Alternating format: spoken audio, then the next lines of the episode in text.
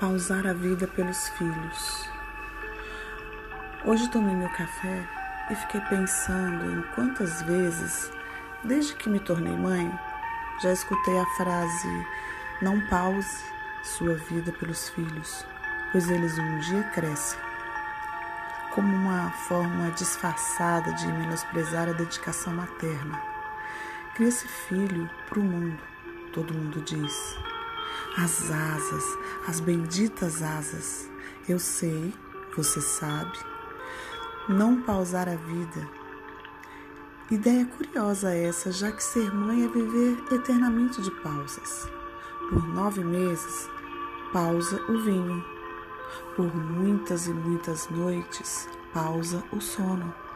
Pausam a reunião de trabalho, a ligação importante, a oportunidade profissional pausa a poupança, porque juntar dinheiro fica difícil. A gente pausa as refeições e os banhos. Pausa os planos de viagens, as saídas com as amigas, as idas ao salão. A gente pausa o coração na preocupação e pausa a própria vida para respirar a vida deles. Criar para o mundo. O que isso seria? Suponho que minha mãe me criou para o mundo, sempre me dando asas.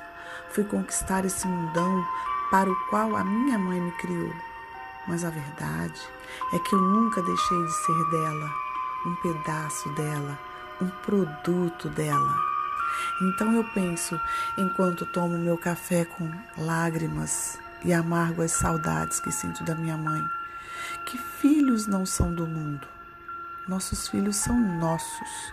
Eles vieram da gente e voltam pra gente de novo e de novo.